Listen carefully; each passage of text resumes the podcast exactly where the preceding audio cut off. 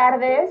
Bienvenidos a una emisión más del podcast de Mujer 2020. Mi nombre es Alejandra Abdo y estoy muy contenta la tarde de hoy de estar por aquí con ustedes para ocuparnos de platicar de un tema que es sin duda alguna una situación que nos ocupa platicar por nosotros, por nuestra salud mental y emocional y por también la salud de nuestra familia, que muchas veces podemos minimizar este tema y nos puede llevar a situaciones muchísimo más grandes. La tarde de hoy me acompaña mi invitada especial. Eh, es una persona que se acercó a nosotros, a Mujer 2020, para compartir con nosotros su conocimiento sobre este tema de la depresión, lo que nos ocupa hablar el día de hoy, y sobre todo compartir su experiencia de vida con este tema de la depresión. Como tal, el tema que hoy nos ocupa es la depresión, mi experiencia, un testimonio de vida. Y para eso quiero presentar a mi invitada especial la tarde de hoy, que estoy muy contenta de compartir este espacio con ella, de platicar largo y tendido de este tema que sé y estoy segura que a mucha gente le va a hacer bien. Alexandra Cedillo, bienvenida, ¿cómo estás? Gracias, muy bien, ¿y tú? Muy bien también, un gusto verte por acá y tenerte con nosotros para compartir. Pues voy a presentarte. un gusto tenerte por acá y la verdad compartir este tema contigo. Pues les cuento, Alexandra Cedillo eh, tiene 27 años, es chef y es eh, una activa eh, persona, una persona muy activa en voluntariados, en programas de ayuda a personas con discapacidad a niños con condiciones difíciles o situaciones de abuso o de calle.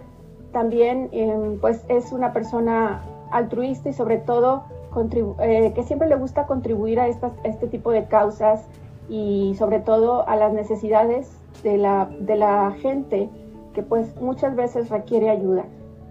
Alexandra esta tarde nos va a prácticamente compartir su testimonio de vida, pero también vamos a estar platicando sobre el tema de la depresión y antes de entrar en detalles y ya amplio en el tema, Alexandra, pues voy a permitirme dar unas frases para situarnos un poquito en el contexto, ¿te parece? Sí, súper bien. Mira, pues la depresión te cuento. La Organización Mundial de la Salud, y para situarnos mucho más en este tema, lo define. En el, en el mundo se calcula que afecta a más de 300 millones de personas. La depresión es distinta de las variaciones habituales del estado de ánimo y de las respuestas emocionales breves a los problemas de la vida cotidiana. Puede convertirse sí en un problema serio de salud, especialmente cuando esta es de larga duración. Y eh, pues ahora sí que puede causar un gran sufrimiento y alterar las actividades laborales, escolares, familiares de cualquier persona, según la Organización Mundial de la Salud. Y para tener esta, estas cifras, es importante situarnos en este contexto, la depresión generalmente es la principal causa mundial de discapacidad en el mundo y contribuye de una forma muy importante a la carga mundial de morbilidad. La depresión sí afecta más a la mujer que al hombre. Este dato está interesante. Y en el peor de los casos, la depresión puede llevar al suicidio. La nota importante aquí es que hay tratamientos eficaces para la depresión. Pues ahora sí, vamos a entrar en materia, Alexandra, y quiero empezar platicando y que me cuentes un poquito de ti, de cómo era tu vida en el momento en el que te diste cuenta que estabas viviendo depresión y qué te llevó a tomar acción en tu vida. Pues hablando con mi doctor, con mi psiquiatra, pues he tenido depresión desde hace muchos años, este, un poquito más de cinco años yo creo. Eh, me diagnosticó el año pasado y mi vida fue realmente muy caótica eh, en el lapso antes de que me tratara. Ah, frecuentes pensamientos de matarme, de hacerme daño, no disfrutaba las cosas que hacía, ya no le encontraba sentido a nada, este, estar en el trabajo ya me era muy difícil porque también intentaba ya eh, matarme, empecé a tener alucinaciones visuales, auditivas y palpitativas. Este, en las noches era más cuando recurrían estas alucinaciones y eso empezó a asustarme mucho porque pues era algo ya muy, muy fuerte. Este, mis relaciones interpersonales se vieron muy afectadas, no sabía manejar a las personas, este, tenía problemas con mi familia, ataques de ansiedad, ataques de pánico, este, todos los problemas los hacía muy grandes. Eh, ¿Qué más podría decirte? Trastorno alimenticio también.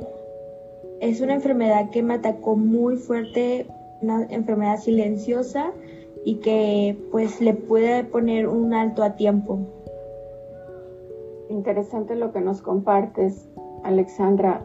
A mí lo que me llama mucho la atención de lo que me cuentas es eh, que pues ahora sí que a todos nos puede pegar, o sea, a todos nos puede llevar a, a, esto, no estamos ajenos o no nos salvamos por el hecho, sí hay factores que detonan la depresión, hay ciertos factores que nos pueden llevar a ser presa de la depresión, pero lo que quiero preguntarte relacionado a esta primera pregunta, ¿había una condición en tu vida en cuanto a estrés, en cuanto a carga de trabajo, a responsabilidad, que digamos tú consideras que pudo ser este detonante?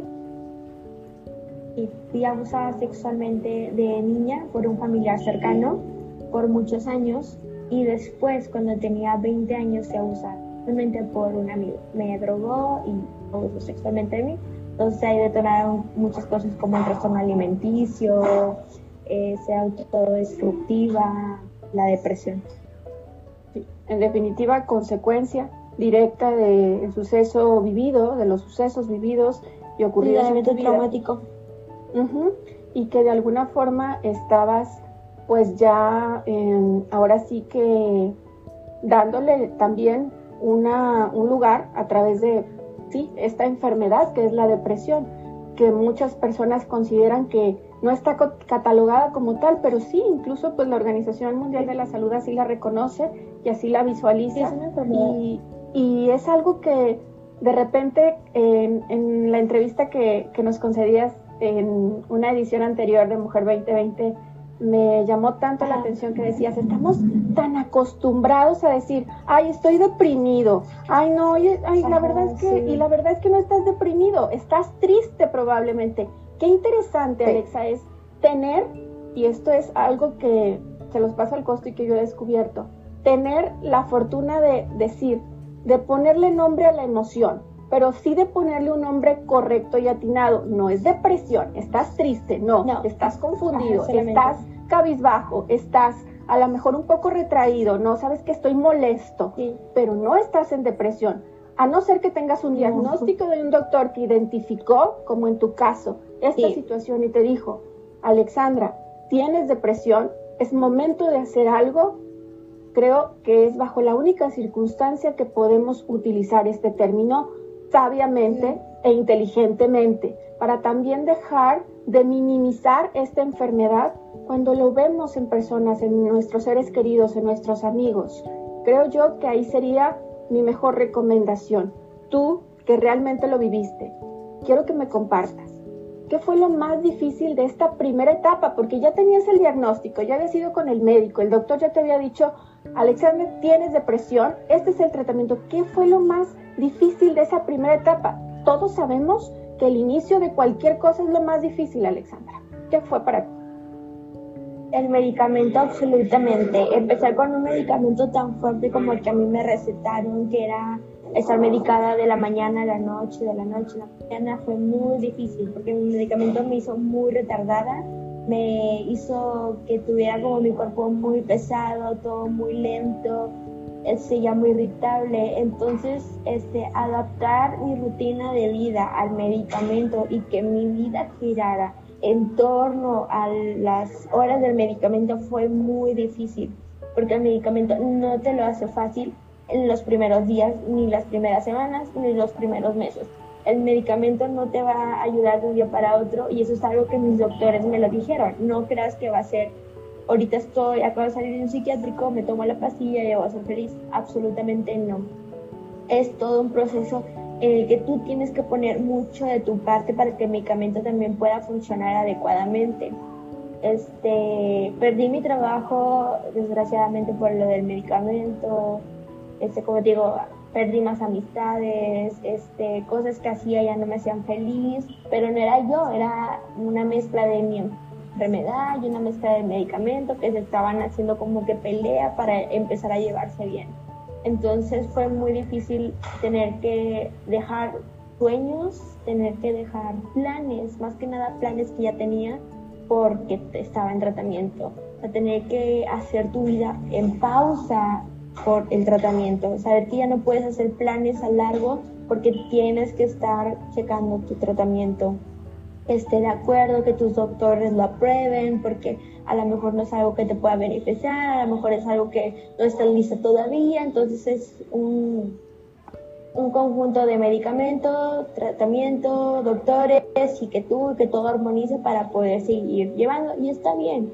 Una vez que lo tomas de una buena manera, para nada es algo malo, es algo muy bueno que me, hasta ahorita me ha funcionado a mí demasiado bien. Me parece sumamente interesante lo que me cuentas, pero sobre todo eh, algo que rescato de, de esto que me compartes es como dices, hay ajustes que tenemos que hacer en nuestra vida, hay situaciones que tenemos que conscientemente ajustar como si fuera esto una especie de coche o vehículo perfecto, ciertos ajustes que tenemos que hacer a nuestra vida que duele mucho, que de repente nos llevan incluso a terminar con relaciones, a terminar con afectos, a terminar con amistades, porque pues incluso a veces pues esas mismas relaciones no nos hacen bien para nuestro avance, para salir adelante de la situación que estamos viviendo. Es algo clave porque sin duda alguna en este proceso de volver a empezar, de darte cuenta de, tu enfermedad y de decir, tengo la plena convicción que voy a salir de esto, pero tengo que hacer todo para que esto funcione, es una decisión Exacto. Y es una decisión que nos lleva a veces a muchas pérdidas a muchas pérdidas, como lo mencionabas, de trabajo, de amistades, de relaciones, de, situaciones que estaban en nuestra vida y que de alguna manera no sabíamos, incluso hasta a veces no sabemos por qué, pero que estaban en nuestra vida y que ahora en esta, en esta nueva etapa ya no caben o ya no tendrían que ir. ¿Para, ¿Para qué? Para poder estar mejor, para reinventarnos, para, para poder salir avantes de esta situación. Me comentas la situación del medicamento y sí, muchas eh, de las personas que conozco, algunas amistades que han experimentado esta situación, me comparten lo difícil que es, sin duda alguna, por, por todas las características o las reacciones que tiene el medicamento, ¿verdad? Que a veces este sentimiento pues es lo que permanece. Ahora quiero llegar a esta pregunta para ti que considero que es también clave. ¿Cómo una vez iniciado, ¿cuándo fue que empezaste a ver esta diferencia de estoy sanando, estoy empezando a sentirme mejor? ¿Cuánto tiempo te llevó? La, mayoría de las personas dicen, este es un ciclo infinito del cual nunca vas a, voy a salir y sí se sale de la depresión. Entonces, para mí es bien importante que nos compartas cuándo empezaste a sentir estoy sanando, estoy, estoy saliendo de esto, estoy poniendo mis herramientas en práctica y estoy superando esto poco a poco. Me di cuenta que estaba sanando cuando hablando con mi doctor en una sesión y yo le dije que perdonaba a mis violadores. O sea, que no sentía absolutamente nada malo por ellos, que aceptaba lo que me había pasado. Eh, me di cuenta que estaba sanando cuando mi doctor me hizo ver que tenía ciertos patrones negativos y que cuando él me dice, es que Alexa, estás haciendo este patrón así como que no es bueno para ti, yo hacía lo posible por cambiarlo, por intentar, obviamente no es un cambio del día a la mañana, lleva tiempo, lleva días, pero yo es me esforzaba, cada cosa que mi doctor me marcaba era como que, ok, tengo que mejorar esto pues para seguir adelante. Y el momento en el que la gente me preguntaba, no me preguntaba, pero me decía de que Alexa te ves diferente a como te veías hace unos meses, a como te ves ahorita, ahorita te ves feliz, antes realmente te veías enferma. Eso es también una manera que me di cuenta que la gente notó que ya me veía diferente y que yo me siento estable, que ya tengo meses sin tener una crisis de pánico, una crisis de ansiedad, ya tengo meses sin querer intentar asesinarme o hacerme daño. Y es cuando me di cuenta que ya estaba sanando, que todos los sacrificios que había hecho, todo lo que había puesto en pausa ya estaba rindiendo como que frutos.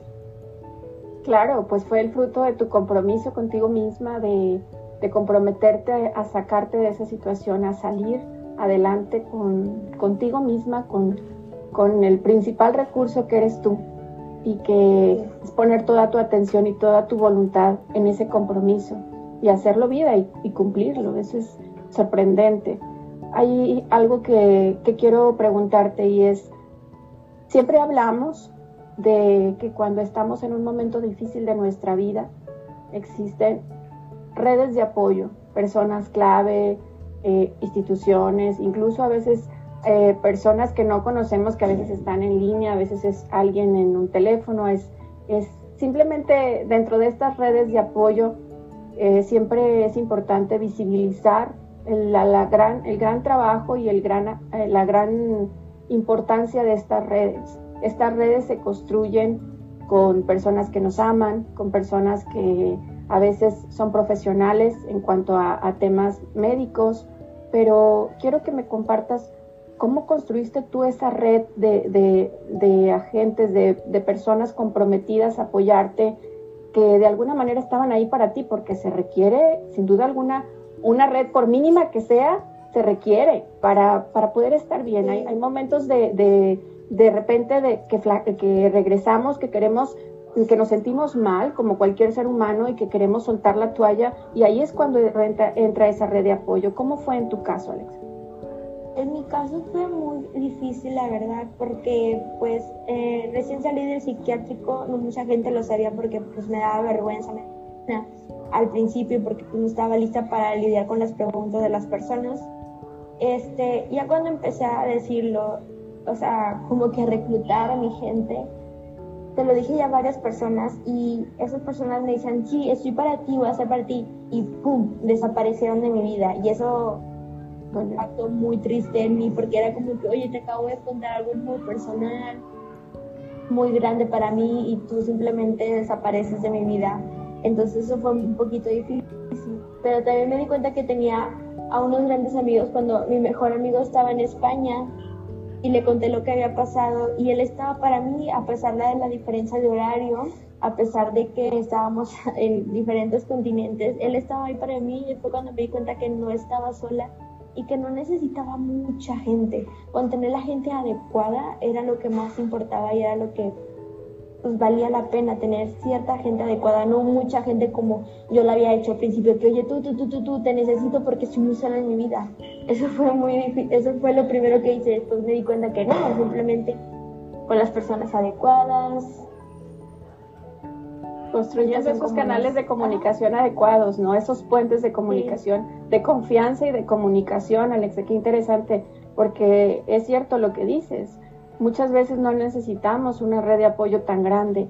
Ah, ayer platicaba con, un amigo y, le compartía o me decía más bien, fíjate qué interesante es que, tengamos la cantidad de personas justas en nuestra vida que podemos amar y que nos amen. El amor, pues no, no se abarata, ¿no? El amor no es algo que, que está en oferta.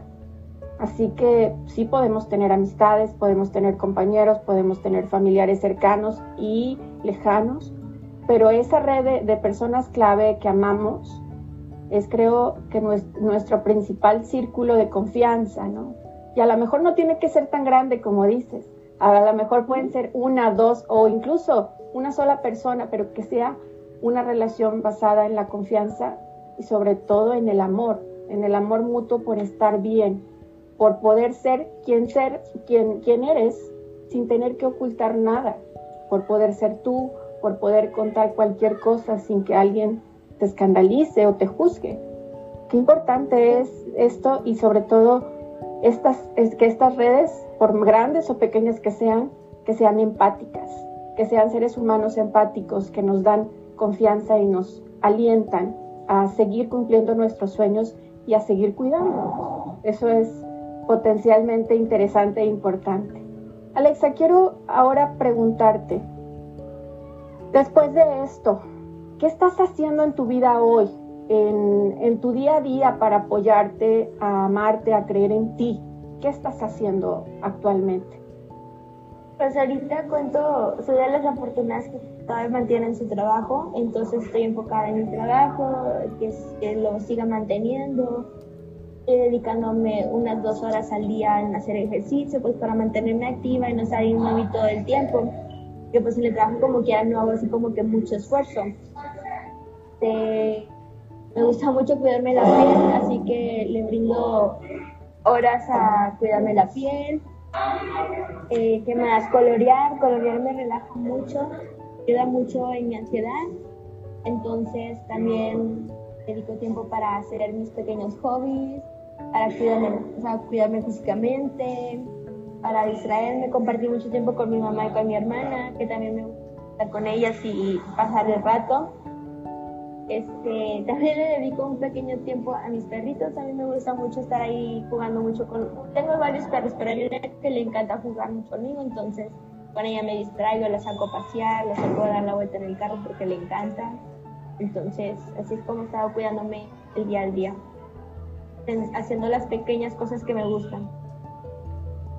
Está maravilloso y qué bueno, qué bueno que lo hagas. Me encanta saber que lo estés haciendo y que tengas este compromiso contigo de cuidarte y de, estar para ti, de estar para ti siempre, de, de, darte estos espacios, porque qué interesante y qué importante es también darnos estos espacios y darnos este tiempo. Mucho, mucho del el mayor tiempo de nuestra vida estamos ocupados haciendo algo, trabajando, estudiando, haciendo algo.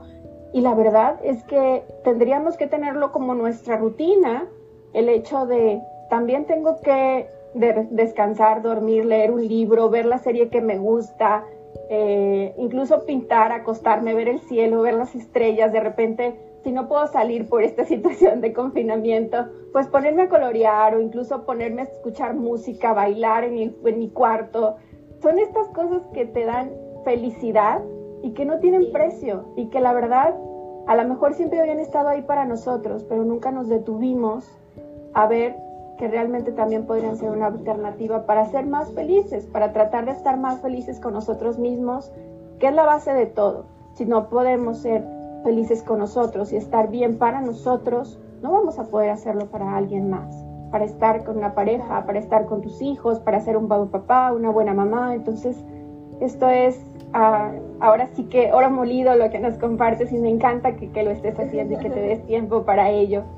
Eh, casi por cerrar nuestra entrevista, me gustaría preguntarte, ¿qué le dirías a las personas que nos escuchan y nos ven hoy a través de este podcast de Mujer 2020, que tienen miedo a ir al médico, que, o decir que se sienten mal, a decir, este barco de la tristeza ya se me salió de control y siento que sí, tengo que ir a consultar porque siento que he identificado que puedo tener depresión, a estas personas que se sienten mal de no poder decir o pedir ayuda, es algo, es algo muy valioso lo que puedas compartirnos en relación a esto porque para mí eh, considero que muchas de las personas esta enfermedad es como silenciosa, como lo mencionabas.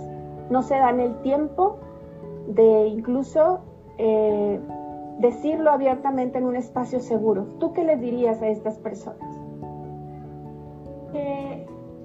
Entiendo totalmente que tengan miedo porque yo tuve miedo de tuve miedo de hablar de lo que tuviera que hablar que me estaba atormentando en su momento, pero si no hablamos a tiempo, en mi caso podría estar muerta ahorita y eso no lo digo al aire, lo sé porque intenté matarme más de una vez y no dio resultados, digo, aquí. Pero si yo no hubiera todo tiempo, si yo no hubiera tomado yo sola la decisión de ir a psiquiatra, de ir a internarme en un psiquiátrico, ahorita no estuviera viva, estuve a tiempo, vencí mi miedo, fui lo suficientemente fuerte para afrontar que tenía un problema y que necesitaba ayuda. Y es lo que le puedo decir a ustedes, este, no tengan miedo, tienen que afrontar su, que más fuerte que su miedo ir a un doctor, a un psiquiatra, a un psicólogo, no es el fin del mundo. Es lo mejor que te puede pasar. Puedes sanar muchas heridas, puedes sanar muchas situaciones, este, se dice, afrontar este, traumas y no tengan miedo. La verdad, tener miedo fue pérdida de tiempo. A veces me arrepiento de no haber ido antes por ayuda, pero sé que pedí ayuda a tiempo. Siempre estamos a tiempo de pedir ayuda, nunca es demasiado tarde. Y espero que les pueda servir de apoyo. Yo no soy profesional, no soy experta, pero soy alguien que pasó por muchas cosas y puedo, espero poder ser de apoyo para ustedes porque yo no tuve un apoyo, o sea, apoyo toda esa transición al principio y hasta después de que salí de psiquiátrico y a los meses empecé a recibir apoyo tanto de familiares como de amigos. Entonces me gustaría ser mucho un apoyo para las personas que se sienten solas, que creen que no pueden confiar en su familia, relaciones, en sus amigos. O no están solos nunca van a estar realmente solos, siempre va a haber alguien que va a ver por ustedes.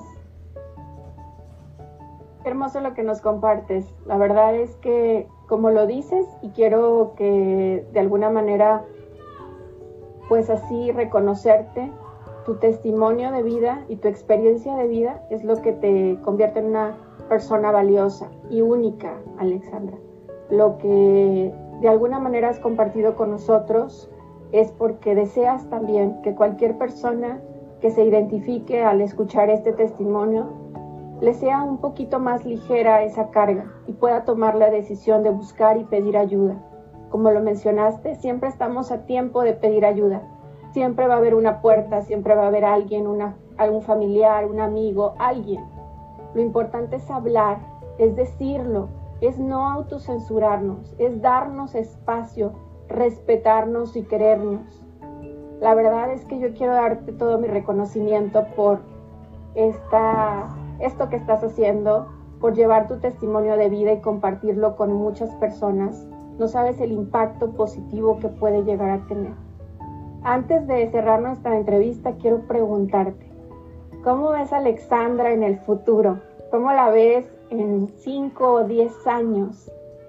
¿Qué va a ser ¿Qué te gustaría hacer por la gente? ¿Cómo te gustaría seguir ayudando y contribuyendo en el tema de depresión? Pues realmente me veo más testimonios eh, apoyando a las víctimas de abuso sexual, apoyando a las personas. Este, mi meta son hacer muchos voluntariados, abarcar mucho a la sociedad.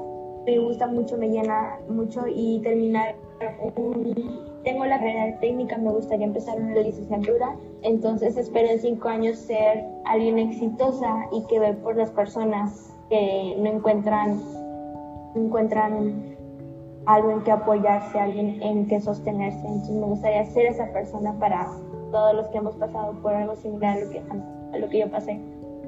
Entonces nunca es tarde para empezar a amarse y nunca es tarde para empezar a cuidarse y para empezar a ver por ti mismo. Siempre estamos a tiempo de eso. Te cuento algo, Alexandra, pues ya lo estás haciendo desde ahorita, ya lo estás haciendo, ya estás construyendo ese futuro y estoy segura que en unos años te veré muchísimo más feliz de lo que ya eres, más plena y enfocada a tus proyectos personales como ahora lo has sido. Me da muchísimo gusto, en verdad, haber compartido esta entrevista contigo, este podcast, este testimonio de vida que nos dejas para para poner atención, para así hacer una pausa en el camino y saber cómo vamos en este tema de la depresión, cómo estamos llevando nuestros niveles de tristeza y nuestros niveles también de depresión. Y sobre todo lo más valioso que nos dejas es pedir ayuda, saber que siempre hay alguien y que siempre es el momento para pedir ayuda cuando lo necesites. Muchísimas gracias por haber compartido esta entrevista la tarde de hoy quiero cerrar con una frase, este enlace de comunicación. Me voy a quedar con Alexa aquí en mi charla eh, vía videollamada, pero antes quiero compartirles una frase de mis favoritas de María Curie en relación al miedo y es, no hay que temer nada en la vida, solo hay que entender. Ahora es el momento de comprender y entender más para temer menos una frase de esta mujer increíble que hizo tanto, hizo tanto por la ciencia, que en verdad, una vez visto así, el miedo cobra una dimensión distinta cuando pedimos ayuda. Muchísimas gracias Alexa por compartir esta tarde con nosotros.